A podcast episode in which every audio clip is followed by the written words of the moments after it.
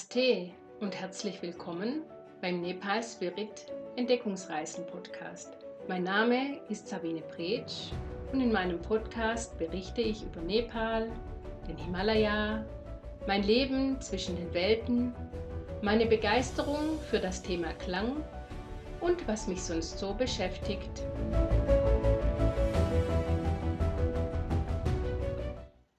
Halli, hallo aus Kathmandu. Wie schön, dass du wieder zuhörst. Ich freue mich und ich hoffe, es geht dir gut. Seit der letzten Episode ist bereits mehr als ein Monat vergangen. Das ist echt Wahnsinn. Hast du auch manchmal den Eindruck, dass die Zeit nur so davonrast? Bei mir ist es oft so. Und ehe ich mich versehe, ist schon wieder ein Monat um. Und genau aus dem Grund habe ich mir zu den weiteren Podcast-Episoden ein paar Gedanken gemacht.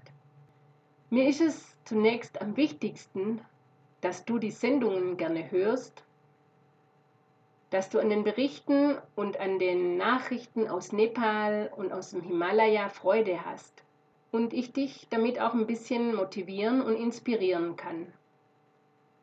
Ich selbst möchte aber bei der Gestaltung und bei den Aufnahmen der Episoden natürlich auch Freude und Spaß haben. Und so nehme ich mir für die Vorbereitungen immer viel Zeit. Mich aber dabei unter Druck setzen zu müssen, das möchte ich nicht. Das würdest du sonst sicherlich auch an meiner Stimme hören. Ja, lange Rede, kurzer Sinn. Ich habe mich dazu entschlossen, ab dieser Folge monatlich nur noch eine neue Podcast-Episode einzustellen. Und bevor es jetzt mit dem heutigen Thema, dem nachhaltigen Tourismus, losgeht, möchte ich noch kurz über die aktuelle Situation in Nepal berichten. Ja, eigentlich würde jetzt Mitte, Ende September in normalen Zeiten, unter normalen Umständen die Herbstreisesaison starten. Unsere erste Gruppe wäre am 12. September bereits eingetroffen und die nächste Ende September.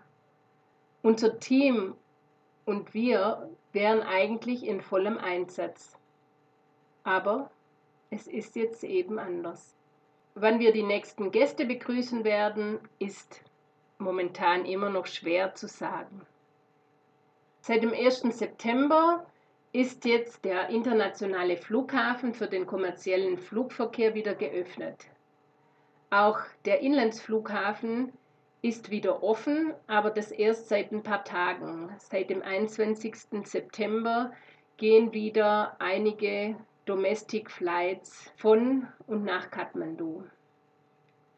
Der öffentliche Nah- und Fernverkehr, der rollt auch schon wieder und zwar seit dem 17. September.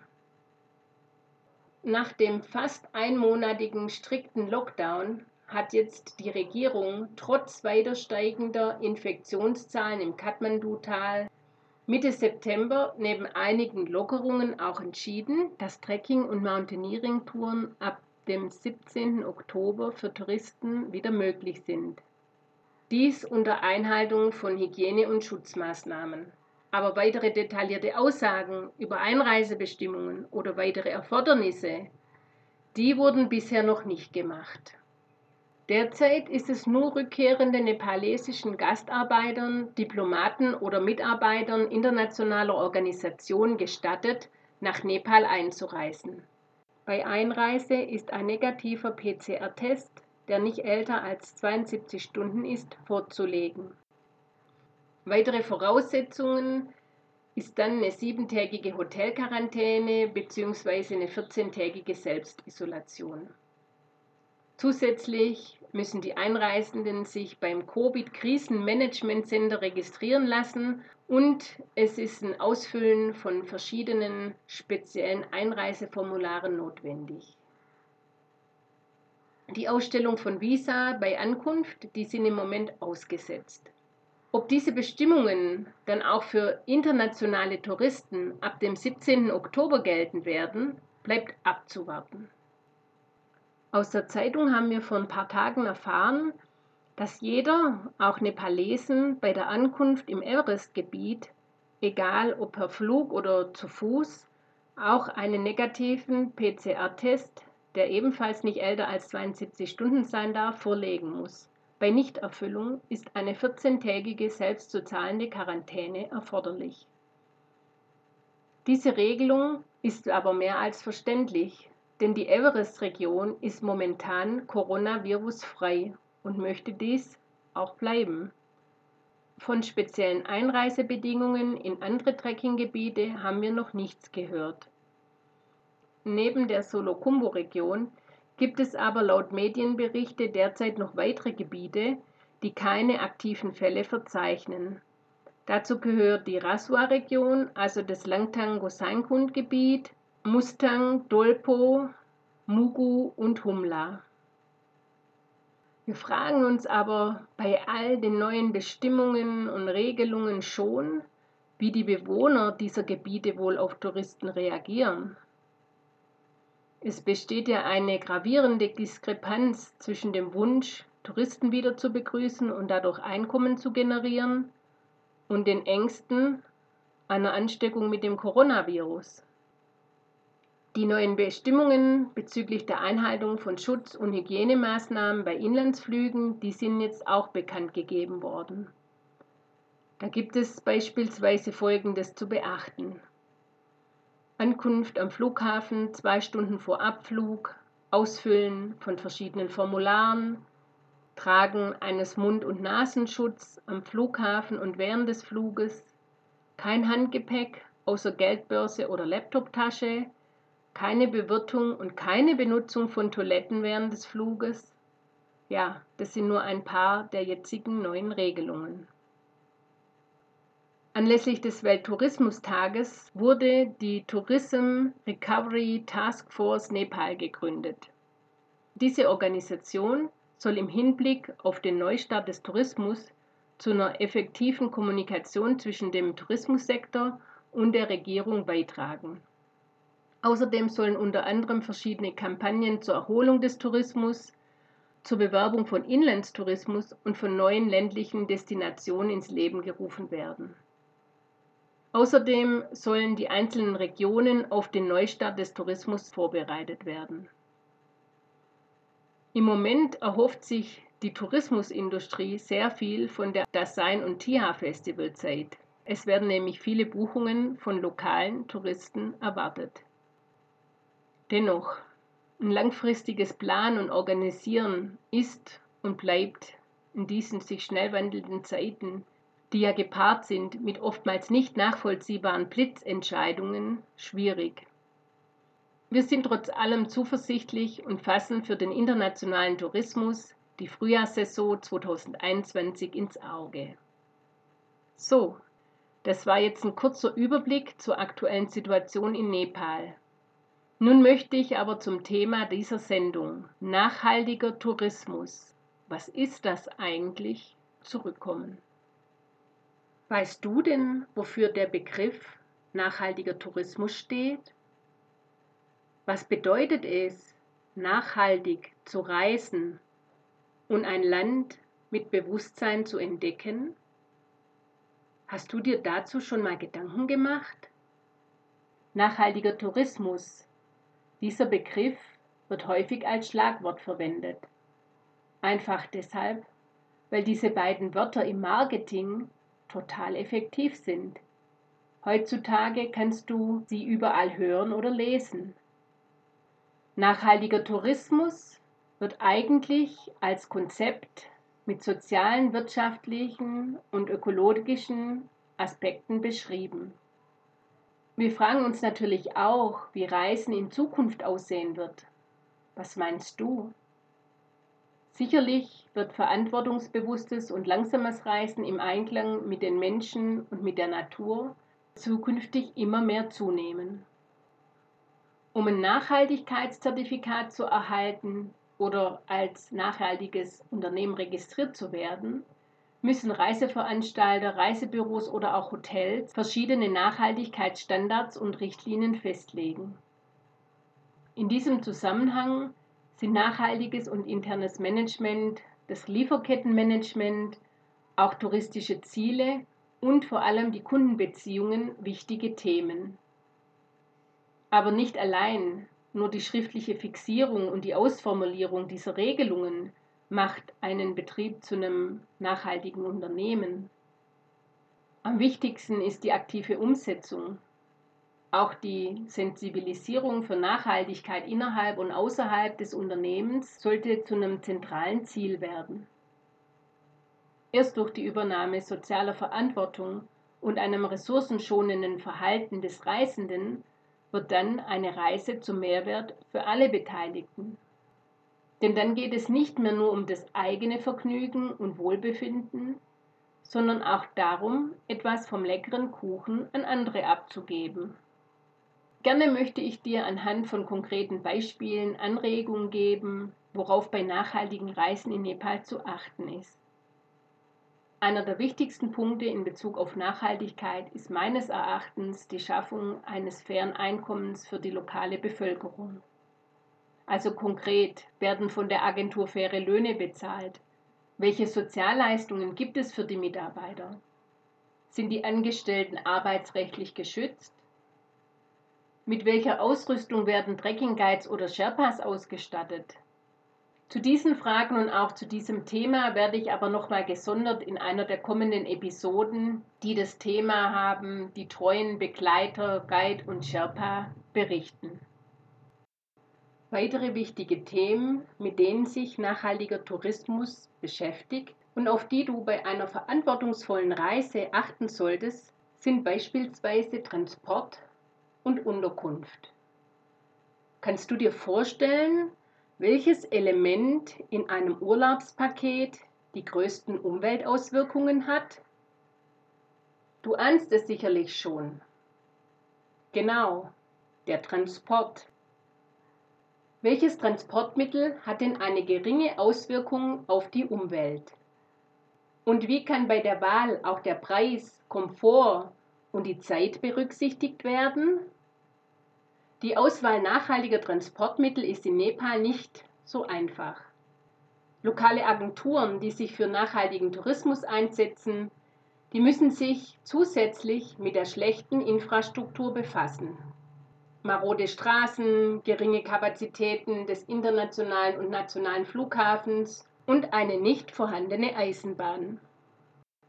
Weitere Herausforderungen sind die schlecht gewarteten Reisebusse oder Autos und die inländischen Fluggesellschaften auf der schwarzen Liste. Heutzutage basieren die meisten motorisierten Transporte immer noch auf fossilen Brennstoffen. Elektrofahrzeuge oder Solarfahrzeuge sind eher selten. Züge werden oft mit Strom gefahren. Flugzeuge, Reisebusse und Autos, die fossile Brennstoffe verbrennen müssen, tragen durch die Emissionen von Kohlendioxid zum Klimawandel bei. Kohlendioxid ist eines der Treibhausgase, die einen Treibhauseffekt in der Erdatmosphäre verursachen und zu globaler Erwärmung und anderen Umweltproblemen führen. Eine Veröffentlichung in Wikipedia aus dem Jahr 2015 zeigt, dass Nepal im Vergleich zu anderen Ländern ein Land ist mit relativ niedrigen Kohlendioxidemissionen. Wenn du aber in Kathmandu ankommst oder durch die Straßen schlenderst, dann hast du einen ganz anderen Eindruck, nämlich dass die Emissionen viel höher sind. Denn Luftverschmutzung, Abschmelzung von Gletschern und Anstieg des Meeresspiegels von Gletscherseen sind aktuelle Themen in Nepal. Ist es denn möglich, die Umweltauswirkungen des Verkehrs zu verringern? Wie können nachhaltige Unternehmer zu einem umweltfreundlichen Verkehr beitragen? Öffentliche Verkehrsmittel oder Reisebusse sind gemeinsame Personenbeförderungen und deshalb viel nachhaltiger als Einzeltransporte. Zu empfehlen sind in Nepal die zertifizierten Touristenbusunternehmen wie Greenline Bus oder Mountain Overland Bus. Diese sorgen für Qualität und Sicherheit. Sie folgen strengeren Richtlinien als lokale Busse. Da es nicht überall im Land sichere lokale oder touristische Busverbindungen gibt, ist es in manchen Fällen möglicherweise besser, private oder einzelne Transporte mit dem Auto oder mit dem Jeep oder vielleicht auch mit dem privaten Bus anzubieten. Dabei sollte aber auch die Belegung des Fahrzeugs berücksichtigt werden. Denn es sollten übergroße Fahrzeuge für weniger Passagiere vermieden werden. Beispielsweise ist ein kleiner Bus für nur zwei Personen ungeeignet. Und sollte ein nachhaltiges Reiseunternehmen Fahrzeuge von Dritten anmieten, ist dabei auch zu beachten, dass die Kooperationspartner ihren Fahrern ein angemessenes Gehalt zahlen. Das Baujahr des Fahrzeugs und der Fahrstil eines Fahrers sind weitere Aspekte, die bei der Nutzung eines nachhaltigen Verkehrs zu berücksichtigen sind. Darüber hinaus können nachhaltige Reiseveranstalter einen Verhaltenskodex für Fahrer entwickeln, der das Bewusstsein für ihren Fahrstil, die Wartung und Sauberkeit ihres Fahrzeugs, gute Kenntnisse über lokale Routen und touristische Ziele sowie die Unterstützung der Gäste beim Gepäcktragen und Türen öffnen schärft. Der Mangel an angemessener Infrastruktur in Nepal macht das Reisen mit öffentlichen oder privaten Verkehrsmitteln nicht immer einfach. Vor allem nimmt es viel Zeit in Anspruch, die Reisende aufgrund ihres begrenzten Urlaubskontingents oftmals nicht haben. Insofern ist es nicht immer angebracht, Landtransporte bei Reisen in sehr abgelegene und ländliche Gebiete zu nutzen. In diesen Fällen würden Inlandsflüge viel Zeit sparen. Wenn Inlandsflüge erforderlich sind oder ein Reisender diese Art von Transport wählt, kann das Reiseunternehmen seinen Kunden ein System zum Ausgleich der CO2-Emissionen anbieten. Das Programm sollte einen Beitrag und die Unterstützung einer Baumplantage oder eines landwirtschaftlichen Projekts beinhalten. Diese Kosten der Entschädigung können entweder vom Reiseveranstalter in Rechnung gestellt werden oder im Verkaufspreis enthalten sein. Nachhaltigkeit und Umweltschutz ist auch bei Langstreckenflügen möglich, nämlich dann, wenn wie gerade beschrieben die unvermeidlichen Treibhausgase durch eine finanzielle Unterstützung von Klimaschutzprojekten kompensiert werden. Internationale Anbieter für Kompensation sind beispielsweise Atmosphäre, MyClimate oder Prima Klima. Zukunftsträchtig und vielversprechend ist auch die Zulassung des ersten Elektroflugzeugs durch die Europäische Luftfahrtbehörde. Hierbei ist auch der erst kürzlich durchgeführte Weltrekordflug von den Alpen bis an die Nordsee zu nennen. Im Moment sicher noch ein großes Abenteuer mit mehreren Zwischenlandungen zum Auftanken. Aber sicherlich werden weitere Entwicklungen eine klimafreundliche, leise und hocheffiziente elektrische Flugmobilität in der Zukunft möglich machen. Nun zu dem anderen wichtigen Thema im Hinblick auf nachhaltigem Tourismus. Das ist die Unterkunft. Hast du dir schon mal überlegt, was ein Hotel, eine Pension oder eine Lodge nachhaltig und zum perfekten Zuhause für die Gäste macht? Die Tourismusentwicklung in Nepal ist im Vergleich zu anderen Ländern noch recht jung. Nepal öffnete seine Grenzen erst Anfang der 50er Jahre für Ausländer. Der russische Hotelier Boris Lisanevich gründete eines der ersten Hotels in Kathmandu. Er ist bekannt für seinen großen Beitrag im Tourismusbereich. Heutzutage bietet Nepal eine große Auswahl an Unterkünften. Es hat sich in den letzten 60 Jahren enorm entwickelt. Hotels aller Kategorien befinden sich in den Touristenzentren rund um das Kathmandu-Tal, Pokhara, Chitwan und Lumbini. Während die Hotels in der Hauptstadt immer größer und internationaler werden, folgen die anderen dem Trend zu kleineren, gemütlichen und traditionellen Unterkünften. In diesen Tagen sprießen auch Heritage Homes und Boutique Hotels wie Pilze aus dem Boden. Persönliche, individuelle aber auch familiäre Betreuung, das hat in diesen Häusern oberste Priorität. Lodges oder Teehäuser in den Berggebieten bieten zwischenzeitlich viel mehr Komfort. Die Eigentümer investierten in sanitäre Einrichtungen und eine nachhaltige Energieerzeugung. Entwicklungsprogramme internationaler Hilfsorganisationen unterstützten dabei den Bau von Sonnenkollektoren und kleinen Biogasanlagen. In sehr abgelegenen Gebieten Nepals gibt es nur die Möglichkeit zu campen. Campingtracks sind in ländlichen Regionen wie Dolpo, Limiveli und Kanchenjunga sehr verbreitet. Kletter- und Bergsteigertouren erfordern ebenfalls die Mitnahme von Campingausrüstung und die Teilnehmer müssen sich bewusst sein, dass sie oft mehrere Tage in Zelten schlafen müssen. Der Gastgewerbesektor bietet den Einheimischen sehr gute Beschäftigungsmöglichkeiten in verschiedenen Positionen. Da Fachkräfte in Management, Wartung, Reinigung, Lebensmittel und Getränkeservice benötigt werden, ist der soziokulturelle Effekt sehr hoch. Die meisten Hotels und Pensionen in Nepal beschäftigen lokale Mitarbeiter. Nur wenige Häuser arbeiten mit internationalen Mitarbeitern. Internationale Arbeitskräfte mit guten Managementerfahrungen können allerdings dazu beitragen, dass die Menschen vor Ort weitergebildet werden. Kontinuierliche Schulungen im Gastgewerbe in Kombination mit guten Arbeitsbedingungen könnten wahrscheinlich eine Migration in arabische oder andere Länder verhindern. Der Aufenthalt in lokalen Unterkünften anstelle der Unterstützung internationaler Hotelketten ist demnach sehr zu empfehlen und trägt zur lokalen Wirtschaft bei.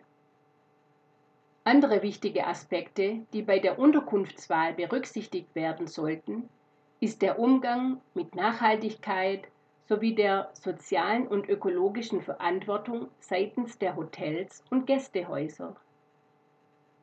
Kommunizieren die Unterkünfte offen über umweltschützende Schritte, wie zum Beispiel Reinigung mit umweltverträglichen Reinigungsmitteln, die die Natur entlasten, oder wird darauf aufmerksam gemacht, dass durch die mehrfache Benutzung von Handtüchern und Bettwäsche viel Energie, Wasser und Waschmittel gespart wird?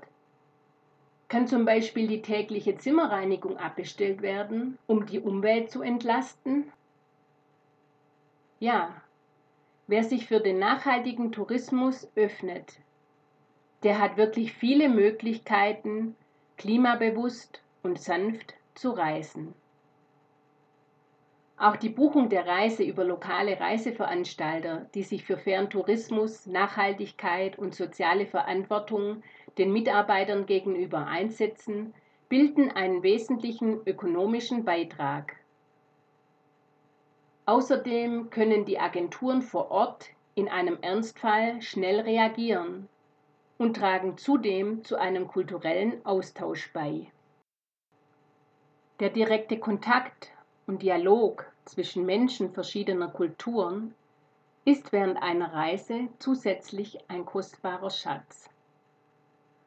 Ich hoffe, ich konnte dich mit meinem Beitrag ein bisschen für nachhaltigen Tourismus und verantwortungsbewusstes Reisen sensibilisieren.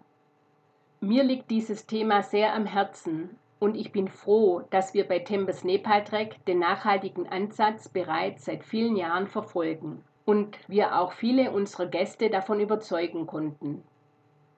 Im November 2013 haben wir sogar als erste asiatische Reiseagentur das Travel Nachhaltigkeitszertifikat erworben. Aber wie gesagt, es ist nicht nur das Zertifikat alleine, das uns nachhaltig macht. Es ist ein fortlaufender Entwicklungsprozess, ein Reflektieren und vor allem die Bewusstmachung und die Umsetzung der ökologischen, sozialen, wirtschaftlichen und kulturellen Aspekte. Nun verabschiede ich mich und wünsche dir eine gute Zeit. Bis zum nächsten Mal. Alles Liebe und Namaste, deine Sabine von Nepal Spirit.